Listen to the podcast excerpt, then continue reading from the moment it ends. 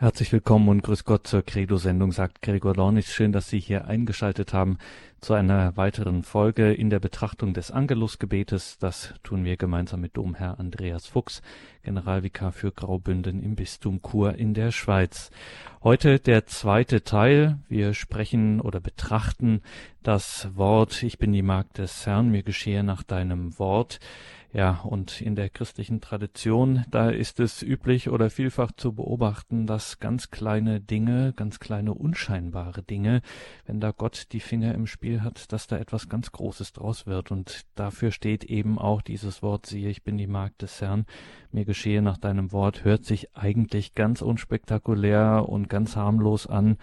Und doch steht dieses Wort und ja dieses Gespräch, das damit verbunden ist und im Engel des Herrn ja auch wieder klingt, steht für einen Moment den Christen, das muss man so sagen, vielleicht für den bedeutendsten Moment der Weltgeschichte halten, weil sich hier das Schicksal der Schöpfung sozusagen dreht. Wir freuen uns, dass wir heute wieder verbunden sind mit Domherr Andreas Fuchs aus dem Bistum Chur. Er wird mit uns und für uns diese Stelle betrachten. Heute wieder zum Angelusgebet, also der zweite Teil. Grüß Gott und guten Abend, Domherr Fuchs. Ja, grüß Gott. Jetzt habe ich es schon gesagt, es hört sich unspektakulär an, schlicht und einfach, eigentlich eine Sache, über die man keine großen Worte verlieren bräuchte, so scheint es. Wir könnten mit der Sendung eigentlich ziemlich schnell durch sein und dann den Rest der Zeit Musik spielen. Trotzdem, wir haben jetzt eine gute Stunde Zeit. Was gibt uns dieses Wort, das wir im Angelusgebet ja beten, meditieren, was gibt uns das mit? Ja, Sie haben es ja schon ein bisschen angetönt, eben es ist äh, das entscheidende Wort oder die entscheidenden Worte, es sind wenig Worte, aber äh, vielleicht äh, muss man auch daran denken, wenn jemand heiratet, äh, sagt er meistens auch nicht besonders viel, eigentlich nur ein Wort, eine Silbe, nämlich Ja, äh, und dennoch äh, ist da eine Verbindung nachher, eine Bindung, ein Band, ein Bund, äh, der das ganze Leben äh, andauert. Also wir merken, es kommt nicht auf die äh, Kompliziertheit der Worte darauf an, es kommt nicht auf die Menge der Worte darauf an, sondern es kommt eben auf deren Inhalt auch daran, darauf an. Und dieses einfache Wort, eben es ist ja auch das Ja-Wort der Mutter Gottes zum Plan der Erlösung, zu unserem Heil, auch äh, das umfasst eben auch die ganze äh, Heilsgeschichte oder fasst irgendwie wie kurz auch zusammen und fasst auch die Grundhaltung der Mutter Gottes äh, ganz äh, zusammen, äh, dass sie nämlich eben Dienerin, Magd äh, des Herrn ist äh, nur schon in diesen beiden Worten Dienerin äh, des Herrn oder auf Lateinisch Ancilla Domini, äh, da eben ist schon ganz, ganz viel äh, der ganzen Heilsgeschichte beinhaltet. Was sagt sie denn dann, die Gottesmutter, wenn sie sagt, ich bin die Magd, die Dienerin des Herrn?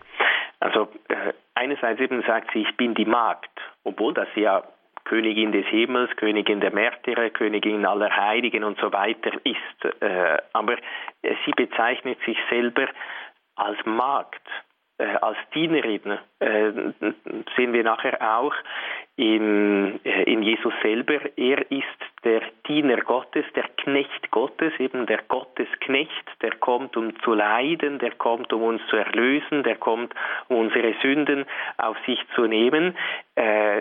Das heißt eben, sie bezeichnet sich als Dienerin. Sie dient. Jemand, der dient, der fühlt den Willen eines anderen. Äh, der unterwirft sich oder unterordnet sich einem anderen, einem Höheren.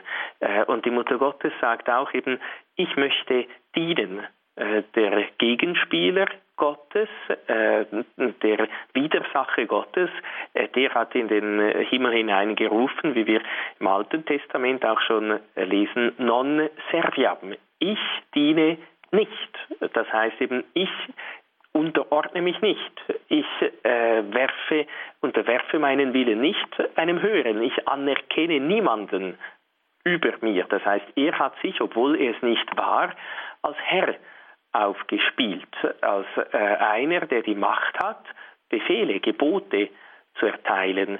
die Mutter Gottes eben ist äh, nicht so wie äh, der Widersacher Gottes stolz äh, von seiner inneren Struktur her, sondern sie ist demütig. Äh, diese Grundhaltung, diese Grundlage, äh, dass sie eben demütig sagt, ich bin die Magd des Herrn. Ich, bin Magd, ich möchte dienen, ich möchte da sein für Gott mit meinem ganzen Leben, mit meinem Leib, mit meiner Seele, möchte ganz den Willen Gottes erfüllen.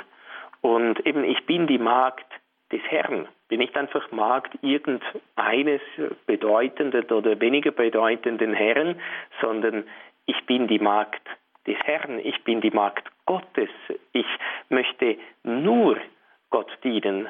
Und wir wissen ja auch von unserem Glauben her, die Mutter Gottes hat immer und nur Gott gedient.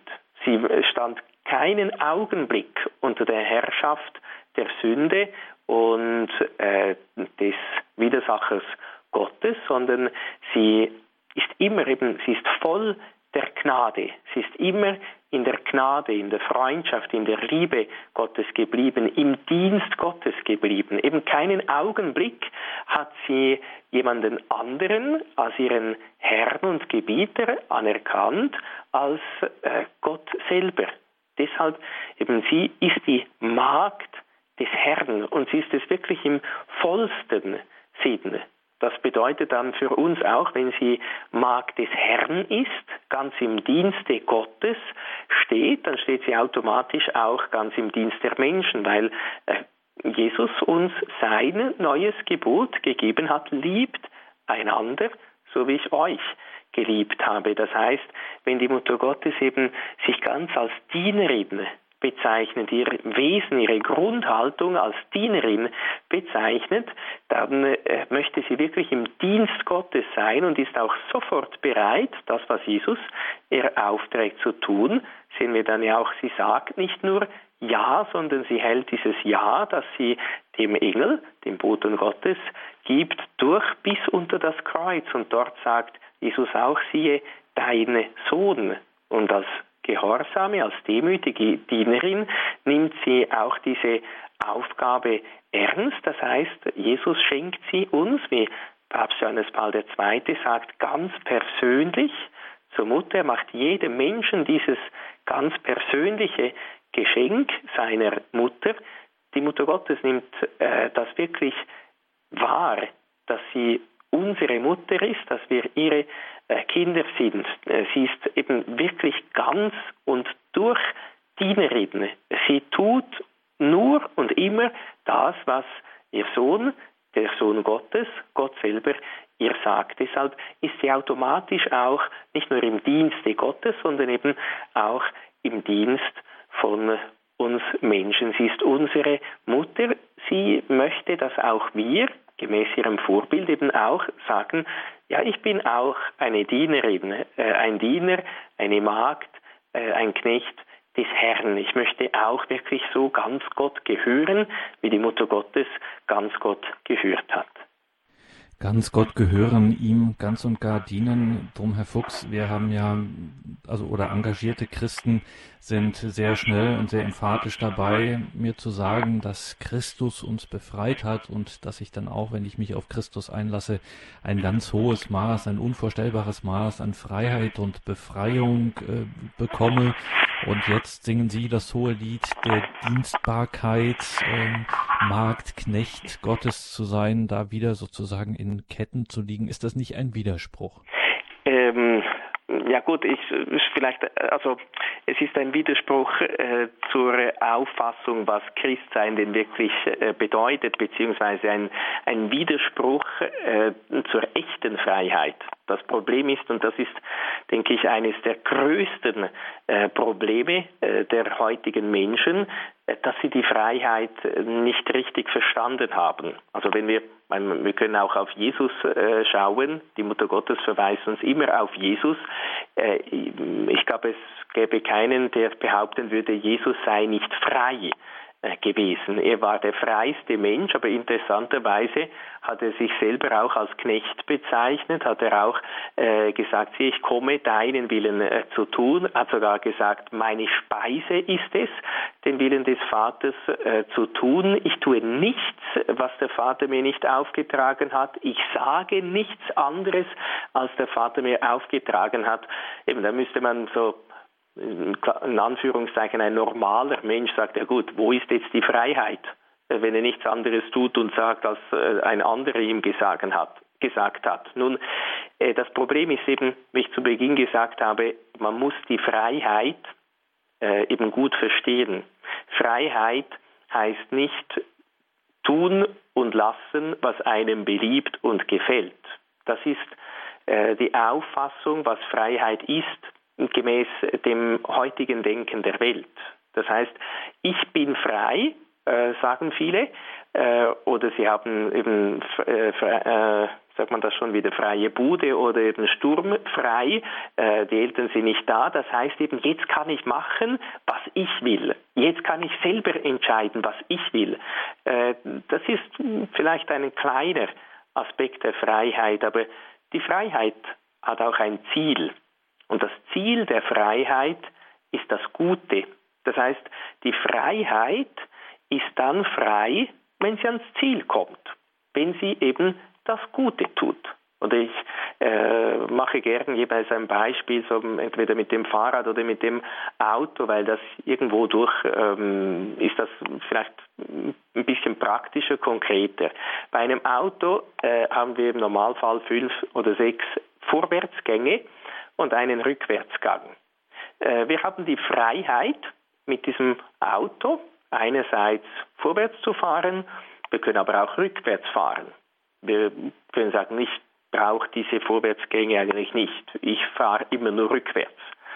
Wir haben diese Freiheit, ja, aber weiß nicht, wie viel äh, das das eigentlich bringt. Äh, oder im Normalfall eben das Auto äh, wenn wir ins Auto steigen, haben wir ein Ziel, um anzukommen.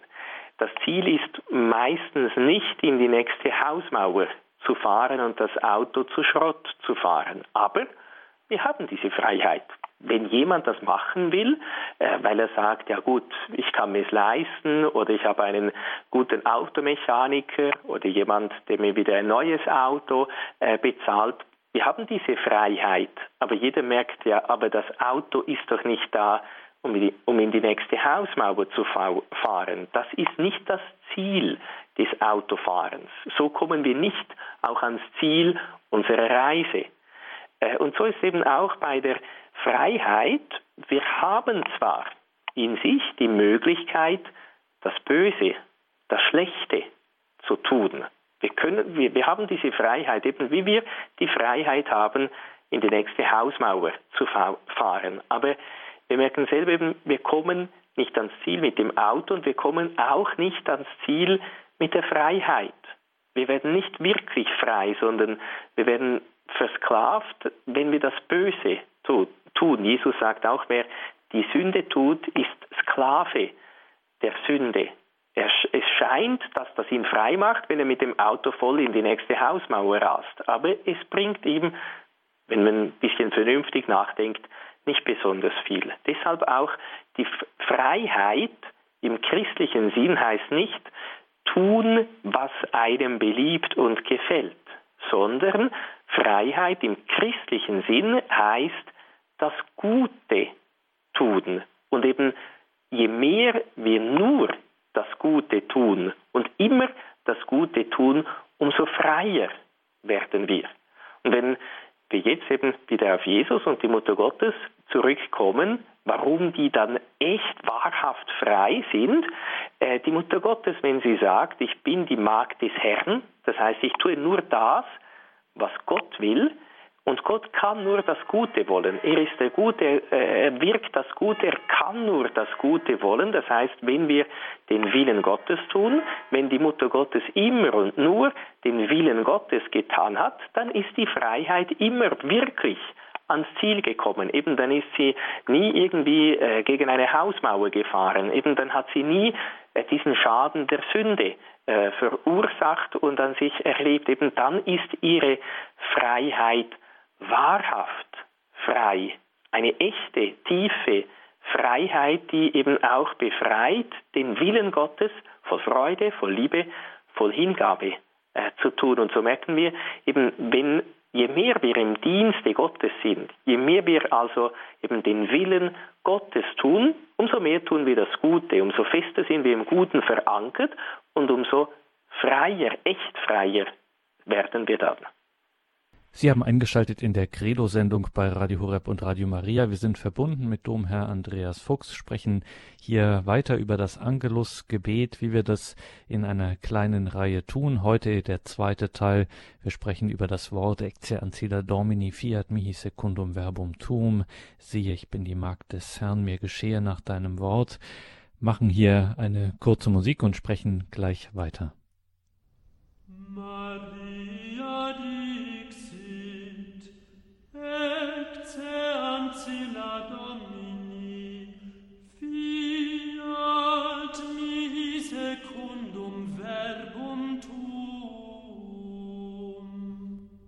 Siehe, ich bin die Magd des Herrn, mir geschehe nach deinem Wort. Darum geht es heute in der Credo-Sendung bei Radio Horeb und Radio Maria. Wir sprechen mit Domherr Andreas Fuchs, Generalvikar für Graubünden im Bistum Chur. Domherr Fuchs, der heilige Irenäus sagt mal, dass der Knoten des Ungehorsams der Eva gelöst worden sei durch den Gehorsam Marias, der sich ja in diesem Wort, siehe, ich bin die Magd des Herrn, mir geschehe nach deinem Wort ausdrückt. Und dann sagt er noch, was die Jungfrau Eva durch den Unglauben gebunden hat, das habe die Jungfrau Maria durch den Glauben gelöst. Was hat er damit gemeint? Ja, die äh, Jungfrau Eva, äh, die wurde ja von der äh, teuflischen Schlange verführt oder sie war auch in der Gnade Gottes, in der Freundschaft Gottes, äh, von Gott erschaffen, äh, mit ganz besonderen Gnadenvorzügen, aber äh, sie hat eben, wie wir auch schon vorhin diese Freiheit angesprochen haben, ihre Freiheit missbraucht. Äh, sie wurde eben getäuscht äh, durch die Schlange. Sie hat äh, auf die Schlange gehört. Sie hat nicht das getan, was Gott geboten hat. Das heißt, Gott wollte die Liebe der ersten Menschen prüfen. Denn Gott kann nur mit Menschen zusammen sein, die lieben, weil er die Liebe ist. Lieben bedeutet Gutes wollen. Das heißt, äh, Gott hat ihnen ein Gebot gegeben. Gott hat ihnen praktisch alles zur Verfügung gestellt, nur eben eine kleine Ausnahme hat er gemacht, dass sie nicht von jenem Baum äh, des, äh, der Erkenntnis von Gut und Bös da, äh, diese Früchte essen sollen. Sonst hätt, hätten sie alles gehabt und äh, der teuflischen Schlange gelingt es, äh, die, die Eva zu verwirren dass sie dann dem Gebot Gottes nicht gehorcht. Eben es geht äh, da vor allem um diesen Gehorsam, den der Irenäus anspricht. Das heißt, Gehorsam heißt, ich tue den Willen eines anderen. Ich tue nicht meinen Willen, sondern den Willen eines anderen. In diesem Fall den Willen Gottes. Der Wille Gottes war eben, ihr dürft alles außer dieses eine das dürft ihr nicht. Darauf müsst ihr verzichten. Und Gott wollte sehen, ob sie wirklich tun, was er ihnen anvertraut hat, was er ihnen aufgetragen hat. Äh, und eben von unserem Wesen her hier, wir sind abhängig. Wir haben uns nicht selber geschaffen und so auch die Menschen. Nur eben durch diese Verlockung, durch diese Verführung haben sie sich eben wie die Schlange auch der Eva sagt, ihr werdet sein wie Gott. Und eben, ihr werdet sein wie Gott, das heißt, er ist der Herrscher, er bestimmt, was gut und bös ist. Und sie hat sich verführen lassen, wurde hereingelegt und hat äh, das Gebot Gottes nicht befolgt, war also nicht gehorsam, nicht demütig, hat sich äh, Gott nicht unterworfen. Sie hat Nein gesagt zu Gott und Ja zur verbotenen Frucht. Die Jungfrau Maria ist eben genau das Umgekehrte, also das, was Eva äh, dann äh, get, getan hat, eben gesündigt hat, äh, die Freundschaft Gottes äh, verloren hat und uns so in dieses ganze Schlamassel der Sünde hineingezogen hat. Äh, die Jungfrau Maria ist genau umgekehrt. Sie sagt Nein äh, zu einer falschen Freiheit, äh, zu, äh, sie sagt Nein zur Sünde und sie sagt Ja zu Gott, zum Plan Gottes, zum Gebot Gottes, zum Wort Gottes. Eben, sie sagt, ich bin die Magd des Herrn. Ich, mir geschehe nach deinem Wort. Eben, ich komme, deinen Willen, Gott, zu tun. Es geht mir nicht um meinen Willen. Äh, zu dem sage ich nein, darauf verzichte ich um den Willen Gottes zu tun. Und äh, so hat sie Ja gesagt zum ersten Schritt der Erlösung, damit Jesus Mensch werden kann, damit er dann unsere Sünden auf sich nehmen kann und uns erlösen kann. Eben deshalb das, was Eva verbrochen hat, das, was äh, Eva schlecht gemacht hat und das Schlechte, äh, das Böse, das, was gegen den Willen Gottes äh, ist, in die Welt hineingetragen hat, das hat die Mutter Gottes eben wieder gut äh, gemacht. Hat genau eigentlich das Umgekehrte, das Gegenteil gemacht. Deshalb gibt es auch einen Hymnus, eben der Ave, wenn man, äh, Ave, äh, wenn man Eva eben umkehrt, dann gibt es dann Ave, eben der Gruß Ave äh, Maria. Das ist auch ein bisschen eine Wortspielerei, Spielerei, aber eine sehr schöne eben äh, um zu zeigen, äh, die Mutter Gottes hat genau alles wieder umgekehrt, äh, was die äh, Eva äh, da äh, durcheinander gebracht hat. Das traut man sich aber, dumm Herr Fuchs, gar nicht so richtig zu Ende zu denken, dass Gott so ein Wagnis eingegangen ist. Also ich meine, er hätte ja nun, hatte ja nun äh, einschlägig schlechte Erfahrungen gemacht mit dem Gehorsam dieser Eva. Und äh, wenn man es zu Ende denkt, also wenn dieses Jahr wirklich aus vollem und freiem Herzen kommen sollte, dieses berühmte Fiat Mariens, wie wir es hier auch im Angelus haben, dann ähm, hätte das ja auch schiefgehen können. Ja, theoretisch schon. ähm, gut, aber Gott eben, die einen sagen auch, äh, Gott hat Humor, äh, das sieht man nur schon daran, dass er mich erschaffen hat oder dass er die Menschen erschaffen hat. Ähm, Gott geht wirklich ja, ein Abenteuer ein, er hätte uns Menschen ja überhaupt nicht erschaffen müssen oder hätte uns ohne freien Willen erschaffen müssen, äh, hätte Wesen erschaffen können, die einfach sofort seinem Willen gehorsam sind, äh, aber weil er Liebe ist, äh, geht er dieses Wagnis der Liebe ein. Es ist wirklich auch ein, ja, irgendwo ein, ein Abenteuer, wobei eben äh, sicher theoretisch hätte das schon schief gehen können, wobei auf der anderen Seite, ähm, ja, ähm, irgendwo durch hat, hat sie auch die Mutter Gottes aufs Wunderbarste vorbereitet, sie mit Gnaden überschüttet. Äh, sicher, die Mutter Gottes war frei, auch Nein zu sagen. Äh, und dies, es ist eben, es ist immer auch so ein bisschen, das, es geht uns nicht so gut in, in unser Hirn hinein, ja, äh, eben die Gnade Gottes, die Freiheit des Menschen, da haben sich viele Heilige und viele äh, Theologen den Kopf darüber zerbrochen, wie geht das äh, miteinander. Und wenn wir in unserem Leben ja auch eben schauen, äh, wie viele Gnaden das wir empfangen haben äh, und wie viele Male, dass wir Ja gesagt haben, aber oftmals vielleicht auch Nein zum Plan Gottes, Nein zum Willen Gottes, obwohl dass er uns auch äh, enorm viele Gnaden geschenkt hat, äh, merken wir auch eben, ist dann auch die Frage, ja, wie geht jetzt das zusammen, wenn Gott eigentlich ähm, irgendwie mir Gnaden schenkt, bin ich dann noch frei oder nicht? Aber äh, ich bin eben wirklich frei, aber eben diese Freiheit, die das Gute möchte, da hilft mir Gott. Deshalb schenkt er mir auch so viele Gnaden, damit ich dann auch wirklich in voller Freiheit, in voller Überzeugung, äh, voller Liebe Ja sagen kann zum Plan Gottes.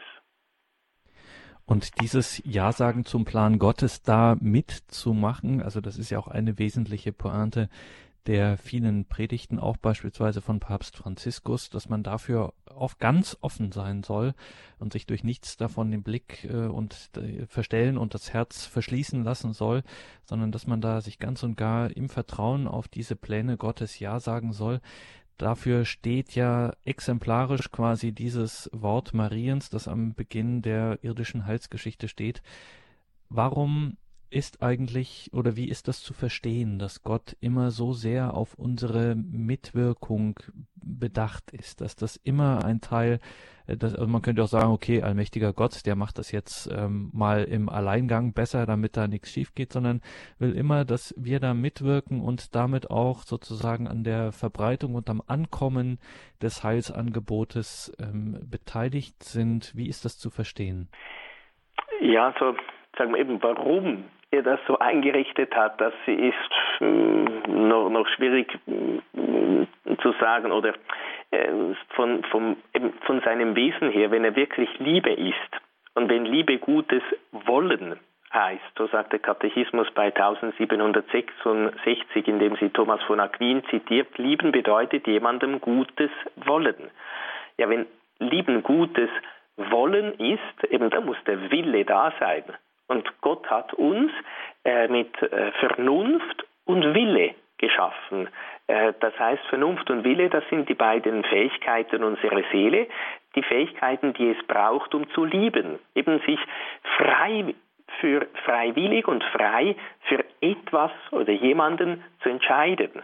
Wenn äh, zwei Menschen sich äh, gerne haben oder heiraten, eben Ja sagen zueinander, das Ja-Wort geben, dann sagen sie eigentlich auch eben, ich will dich glücklich machen oder ich mag dich gut oder ich äh, will dir wohl eben, ich habe ein Wohlwollen, eben das gute Wollen. Ich möchte das Beste für dich. Ich möchte, dass du glücklich wirst. Und deshalb eben merken wir, äh, wenn das so ist, dass Gott Liebe ist und wenn es so ist, dass Lieben Gutes wollen heißt, äh, dann, dann braucht es eben auch unsere Mitwirkung. Dann hat Gott äh, diese Mitwirkung in äh, seinen Plan hineingelegt. Das heißt eben Pflanzen oder Tiere haben äh, keine äh, solche Vernunft und keinen solchen Willen, wie Menschen es haben das ist eben, deshalb sind, sind die Menschen auch die Krone der Schöpfung. Ein Stein kann sich nicht entscheiden,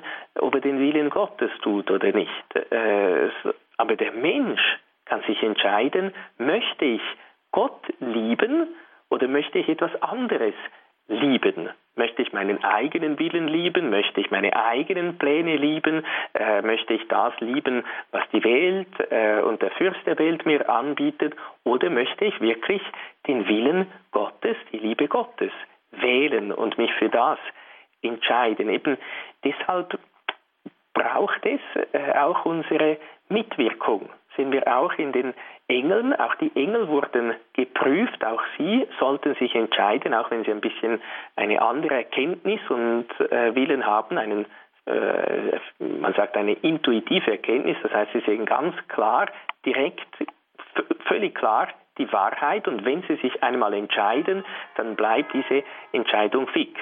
Äh, wir, solange wir leben, können ja immer noch umdenken. Wir haben eben diese Vernunft, die Schritt für Schritt vorwärts gehen muss. Wir können leider auch irren, aber wir können uns immer wieder bekehren, umkehren, neu beginnen, äh, neu ausrichten auf Gott. Das ist eigentlich auch das äh, Wunderbare, dass wir uns immer eben das bis zum letzten Augenblick unseres Lebens eine Neuorientierung, eine Umkehr äh, möglich ist, dass wir wirklich sagen, doch, ich möchte wirklich den Willen Gottes äh, tun. Credo, der Glaube der Kirche bei Radio Horeb und Radio Maria. Wir sind verbunden mit Domherr Andreas Fuchs aus dem Bistum Chur in der Schweiz und wir sprechen über das Angelusgebet heute in einem zweiten Teil. Es geht um die Worte mir geschehe nach deinem Wort. Sieh, ich bin die Magd des Herrn. Domherr Fuchs, jetzt haben Sie gesagt, dass Gott uns Gutes will, dass er uns glücklich äh, sein will. Nun, wenn wir jetzt darauf schauen, was nehmen wir die Gottesmutter gleich als das oberste und erste Beispiel. Ähm, die Liste lässt sich dann allerdings auch fortsetzen, wenn wir schauen, was passiert, wenn Menschen sich diesem Willen in unbedingtem Gehorsam dem Willen Gottes überantworten, seinen Willen tun, dann sieht das auf den ersten Blick nicht danach aus, als ob das besonders glücklich macht, sondern dann gibt es sehr viele Schwierigkeiten und Leidenswege. Es ist nicht unbedingt eine gute Publicity, sagen wir es mal so. Ja, das scheint so, ja, zugegebenermaßen. Ähm, es, es, gibt auch, äh, der, der, Bischof von Fribourg hat äh, einmal so ein bisschen, äh, ja, so scherzhaft auch äh, gesagt, dass er da äh, bei einer Gebetsgruppe war und alle haben so begeistert erzählt, dass es ihnen schlecht äh, ginge und dass alles eine Katastrophe gewesen sei in ihrem Leben, bis sie Jesus kennengelernt hätten und jetzt sei alles wunderbar und gut und voll Freude und, und so weiter. Und das haben alle in dieser äh, Gruppe erzählt. Und dann kam eben der, der Bischof Charles Morero und sagte, er sei glücklich aufgewachsen in einer glücklichen Jugend, es, sei ihm sehr gut gegangen, äh, es war immer alles voll Freude. Und dann hat er äh, Jesus kennengelernt und seither leidet er sehr. Und es, immer, es gibt viele Schwierigkeiten. Also er hat das ein bisschen extrem ausgedrückt, um zu zeigen, das christliche Leben ist nicht einfach immer nur Lächeln und äh, Lachen, sondern ähm, es ist äh, Nachfolge Christi und Jesus ist den Kreuzweg gegangen, aber äh, es ist eben es ist eine äh, andere Freude oder Jesus sagt, äh, ich gebe euch den Frieden, eben meinen Frieden gebe ich euch, aber nicht wie die Welt ihn gibt, gebe ich ihn euch. Und so ist die Freude, die Jesus uns schenkt, ist eine Freude, die nicht aus den Gütern äh, kommt. Es gibt eine wunderbare Ansprache von Papst Franziskus vom 6. Juli äh, von 2013 äh, mit Seminaristen und Ordensleuten. Und da, äh, das Thema ist die Freude. Und da sagt eben, auch die Freude, die echte, wahre Freude, die kommt nicht aus den irdischen äh, Gütern, also aus möglichst viel Besitz haben, aus äh, möglichst schönes Auto und Töpf und so weiter haben. Die Freude kommt auch nicht irgendwie aus äh, dem Vergnügen, aus dem Genuss äh, des Leibes, aus der Sexualität, äh, aus diesen Genüssen, sondern die Freude kommt aus der Beziehung mit Jesus, kommt aus der Beziehung miteinander, mit denen, die eben auch Jesus lieben. Die Freude kommt, äh, wenn wir wertgeschätzt werden. Die Freude kommt, wenn die anderen und vor allem Jesus uns äh, wissen lässt, du bist mir wichtig, du zählst für mich, äh, du bist das Wichtigste in meinem Leben. Und eben wenn wir den Willen Gottes tun, äh, wenn wir Jesus nachfolgen, auch wenn es äh, Leiden, Schwierigkeiten bedeutet, aber das bringt uns näher zu Jesus das führt uns eben ganz in die Nähe des Gekreuzigten. Das lässt uns wirklich ganz nah mit Jesus auf dem Kreuzweg äh, gehen. Äh, eben, wenn wir auf das Leben der Mutter Gottes schauen, eigentlich genau das Gleiche. War ja nicht so, äh, dass sie dann nur Jubel, Trubel, Heiterkeit hatte und ein großes Fest. Ganz im Gegenteil, vor allem das dann, als sie unter dem Kreuz stand. Johannes Paul II. sagt das sehr schön im Schreiben Redemptoris Mater, wo er sagt, ja, eigentlich ist das scheinbar eben eine völlige Verleugnung von dem, was der Engel ja gesagt hat. Er wird Sohn des Höchsten äh, genannt werden, er wird eben das Reich wieder aufrichten, äh, er wird herrschen und so weiter. Ja, und jetzt hängt er am Kreuz und stirbt aufs Elendste. Und die Mutter Gottes muss das mit ansehen. Aber eben die Logik Gottes, geht eben durch das Kreuz. Die Logik Gottes ist ein bisschen anders als die Logik von uns Menschen. Äh, es stimmt schon, was der Engel gesagt hat, aber dieses Aufrichten des Reiches, äh, dieses Verherrlichtwerden geschieht genau durch das Leiden, durch das Kreuz. Und so ist eben auch unsere Nachfolge Christi, unsere Einheit mit Jesus, unsere Verherrlichung, äh, kann man auch sagen, geschieht eben auch, indem wir Jesus, dem Gekreuzigten, nachfolgen und dass wir dann eben durch das Kreuz zur Auferstehung geführt werden. Das ist auch das Schlussgebet äh, beim Engel des Herrn. Lass uns durch sein Leiden und Kreuz zur Herrlichkeit der Auferstehung gelangen oder geführt werden. Das heißt eben, ähm, Christ christliche äh, Freude äh, hat, äh, kommt aus dem Kreuz Christi, weil er uns da befreit hat, weil er uns durch das Kreuz erlöst hat und nicht vom Kreuz erlöst hat, also das Kreuz weggenommen hat, sondern er lässt uns teilhaben an seiner Liebe. Dort eben sind die höchsten äh, Güter am Kreuz und deshalb ist eben das gute Wollen, Wohlwollen, unser Heilwollen äh, ist am Kreuz verwirklicht. Aber es ist eben, es hat diesen schmerzhaften äh, Aspekt. Also es ist, wie die Heiligen sagen, das Kreuz ist wie eine Tür, die zur ewigen Freude führt. Es ist wie eine Brücke, äh, die zu Gott führt. Es ist wie ein Schlüssel, der die Schätze Gottes, äh, der, der Freude aufschließt. Es ist wie eine Leiter, äh, die uns äh, in den Himmel führt. Es ist eben, äh, das Kreuz hat zwei Balken. Es sind immer zwei Aspekte. Eben auf der einen Seite ist es höchstes Leid, der anderen Seite aber auch höchste Liebe und deshalb auch äh, höchste Freude. Credo, der Glaube der Kirche mit der Reihe zum Angelusgebet, heute der zweite Teil. Siehe, ich bin die Magd des Herrn, mir geschehe nach deinem Wort. Wir sind verbunden mit Domherr Andreas Fuchs aus dem Bistum Chur in der Schweiz. Und jetzt sind Sie hier an der Reihe, liebe Hörerinnen, liebe Hörer. Wir schalten jetzt die Leitungen frei und Sie können hier anrufen. Wir freuen uns, wenn Sie sich einbringen mit Ihren Gedanken dazu, mit Ihren Fragen, mit Ihren Beiträgen. Rufen Sie uns an unter der 089 517 008 008 eine deutsche Telefonnummer. Das heißt, wenn Sie uns außerhalb von Deutschland hören, wählen Sie bitte mit der 0049 dann direkt die 89 517 008 008. Maria,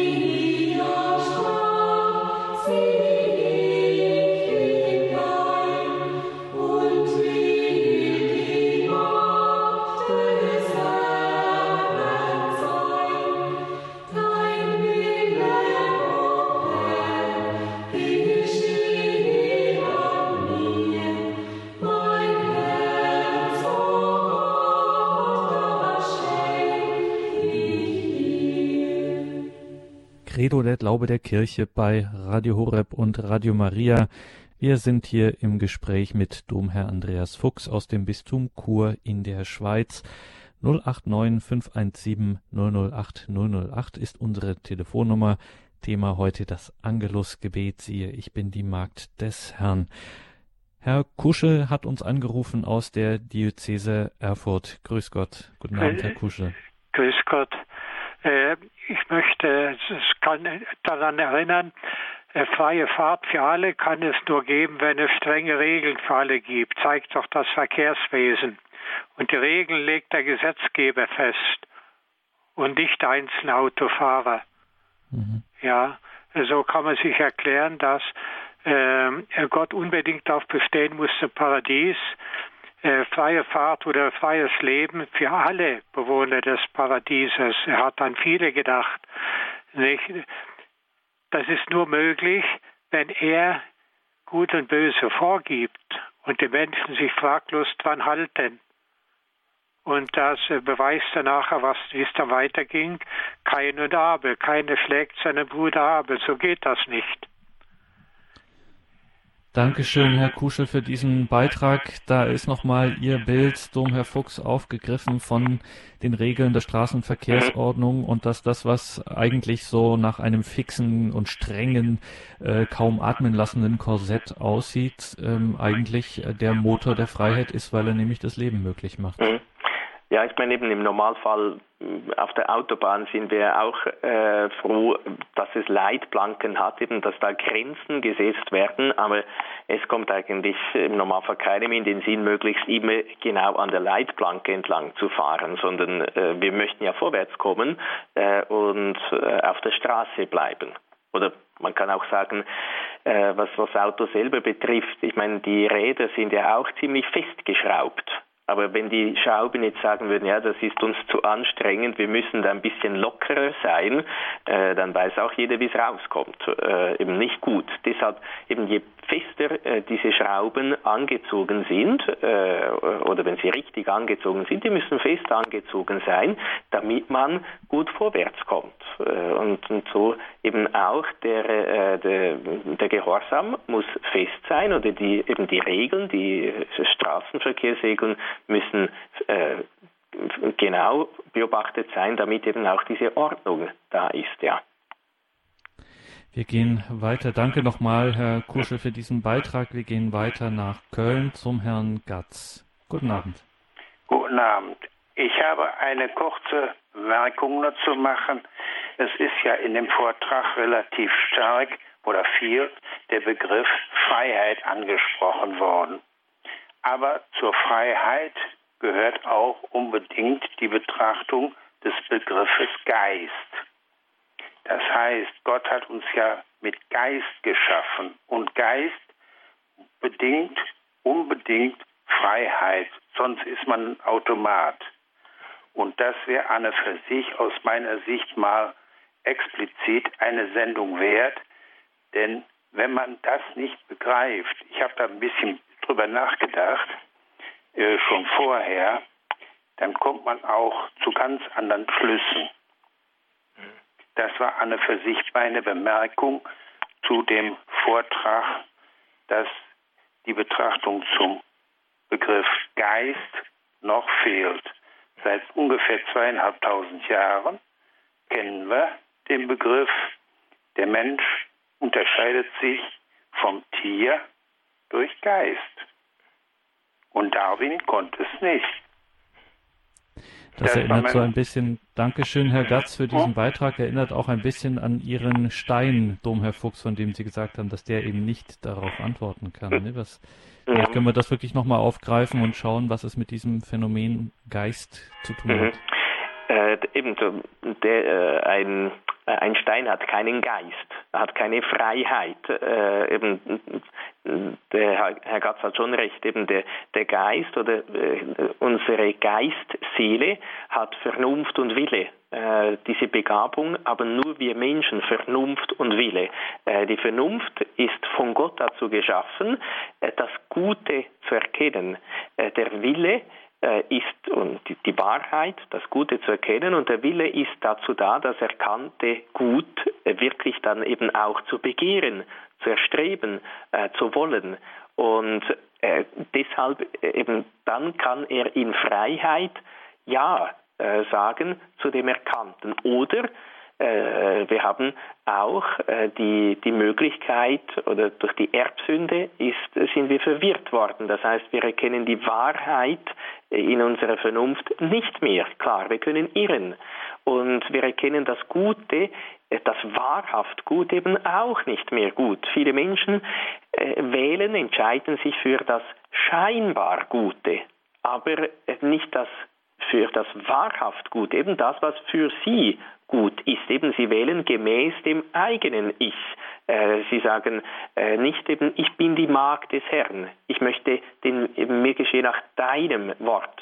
Äh, ich wähle nicht nach dem Wort Gottes, sondern nach dem Wort, das ich mir sage oder nach dem Wort, das die Welt mir sagt. Und so wählen sie zwar schon auch ein Gut, aber ein falsches Gut, ein scheinbar gutes Gut, aber äh, eben in Wahrheit ist nur das äh, gut, was Gott für äh, gut festgelegt äh, hat. Und eben, wenn wir diese Freiheit, diesen Geist nicht hätten, wären wir Automaten, wir würden automatisch das Gute wählen. Und Gott möchte keine Automaten, sondern er möchte liebende Menschen, die sich eben durch die Fähigkeiten ihres Geistes, durch Vernunft und Wille für das Gute entscheiden und das Gute tun. Danke, Herr Gatz, nach Köln für Ihren Beitrag. Alles Gute, einen gesegneten Abend. Bitte, danke. Ja, Domherr Fuchs, mhm. ein großes Thema hier heute, wenn wir über dieses Wort, mir geschehe nach deinem Wort sprechen, über das Wort der Demut, das Wort eben des Gehorsams und auch dieses freiheitlichen Gehorsams, wie wir es jetzt gerade haben. Ähm, wenn man, der Gehorsam gehört ja auch zu den sogenannten evangelischen Räten. Und wenn man die, wenn man Kleriker oder Ordensleute danach fragt, was denn so das Schwerste dieser evangelischen Räte sei, und man denkt im ersten Moment, das ist, die sagen jetzt bestimmt die Keuschheit, dann kriegt man aber in 98 Prozent der Fälle zur Antwort schlagartig und mit einem Satz den Gehorsam. Mhm. Ähm, und es gibt, wir haben über Johannes Paul II. heute gesprochen, es gibt auch eine Unterweisung, eine Betrachtung von Benedikt XVI., wo er insbesondere auf dieses Problem eingeht, der Gehorsam des äh, Klerikers äh, in diesem Fall. Was denkt Benedikt XVI. da? Was meint er da? Mhm. Also es ist so eine sogenannte Lectio Divina, also ähm, eine Betrachtung über eine Bibelstelle, die er Kleriken gehalten hat, vor allem so über die Grundbedingung auch des Gehorsams, nämlich äh, der Demut. Denn äh, die Demut ist die Grundlage. Eben Demut heißt Dienmut, kann man äh, sagen. stimmt zwar von der, vom Wort her in sich nicht, aber von der Bedeutung her äh, geht das eigentlich gut auf. Eben ich lasse mir was sagen. Äh, ich lasse mir von einem anderen was sagen. Und das ist eben auch eben der Gehorsam heißt, ich lasse mir von einem Oberen äh, etwas sagen. Und er, äh, er erklärt da den, äh, das Wort seid demütig in Epheser 4,2. Und er ähm, sagt da eben etwas, das ich sehr interessant finde, oder eben, weil das Wort Demut, das äh, ist heute vielleicht nicht mehr so modern, oder viele verstehen das auch irgendwie falsch. Es äh, sagt auch, es geht nicht um falsche Bescheidenheit, sondern äh, zuerst sagt er mal, was das Gegenteil ist, der Hochmut, Demut. Das Gegenteil der Demut ist der Hochmut als Wurzel aller Sünden. Der Hochmut der Überheblichkeit ist, vor allem Macht will, Schein, vor den anderen auffallen, jemand oder etwas sein, hat nicht die Absicht, Gott zu gefallen, sondern sich selbst zu gefallen, von den anderen angenommen und, sagen wir, von den anderen verehrt oder angebetet zu werden, das Ich im Mittelpunkt der Welt. Es handelt sich um mein hochmütiges Ich, das alles weiß. Also eben da wird uns klar, aha, das ist Stolz, eben das Ich im Mittelpunkt. Und jetzt kommt das, was dann aber Demut ist. Dann äh, sagt er eben auch, ich denke, dass die kleinen Demütigungen, die wir Tag für Tag erleben müssen, heilsam sind, weil sie jedem helfen, die eigene Wahrheit zu erkennen und so frei zu sein von jener Eitelkeit, die der Wahrheit entgegensteht und mich nicht glücklich und gut machen kann. Das anzunehmen und zu lernen und so zu lernen, meine Stellung innerhalb der Kirche anzunehmen, meinen kleinen Dienst als groß in den Augen Gottes zu erkennen. Und gerade diese Demut, dieser Realismus macht mich frei.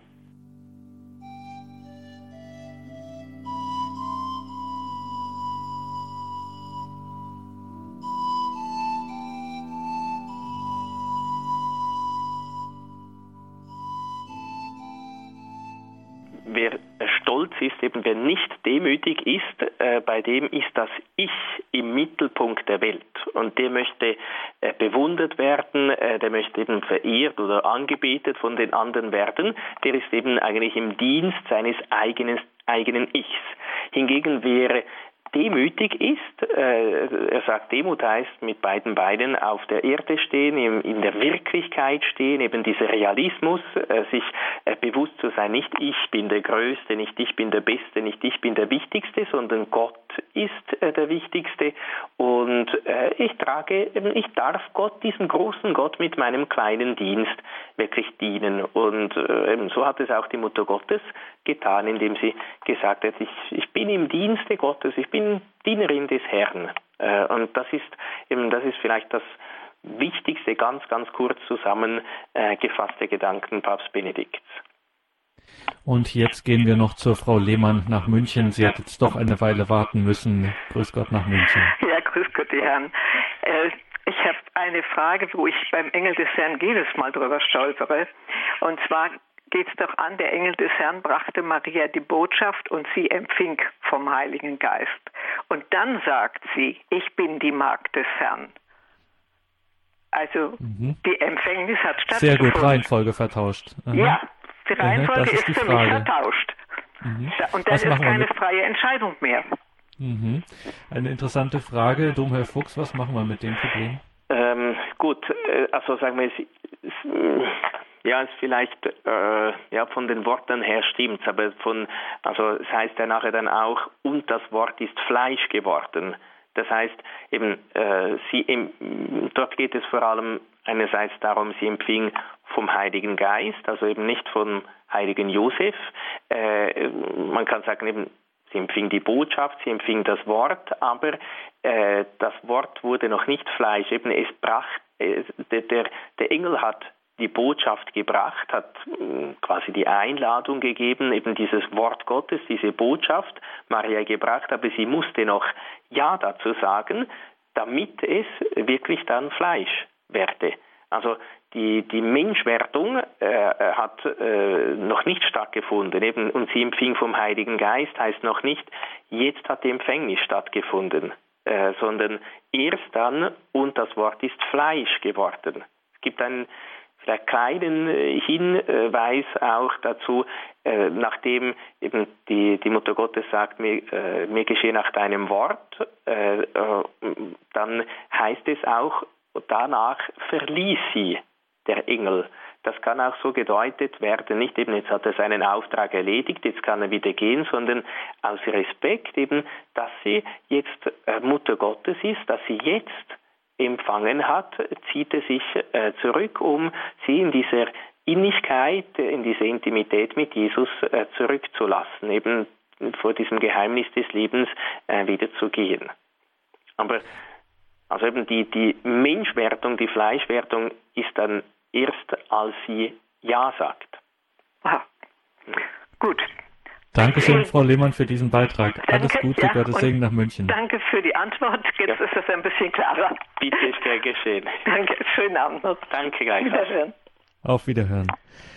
Domherr Fuchs, am Anfang, als wir unsere Betrachtungen hier begonnen haben, haben Sie sehr viel Wert darauf gelegt, sehr viel Gewicht darauf gegeben, dass Maria unsere Mutter ist und dass sie das, was sie da macht, eben als unsere Mutter macht und dass wir ihre Kinder sind.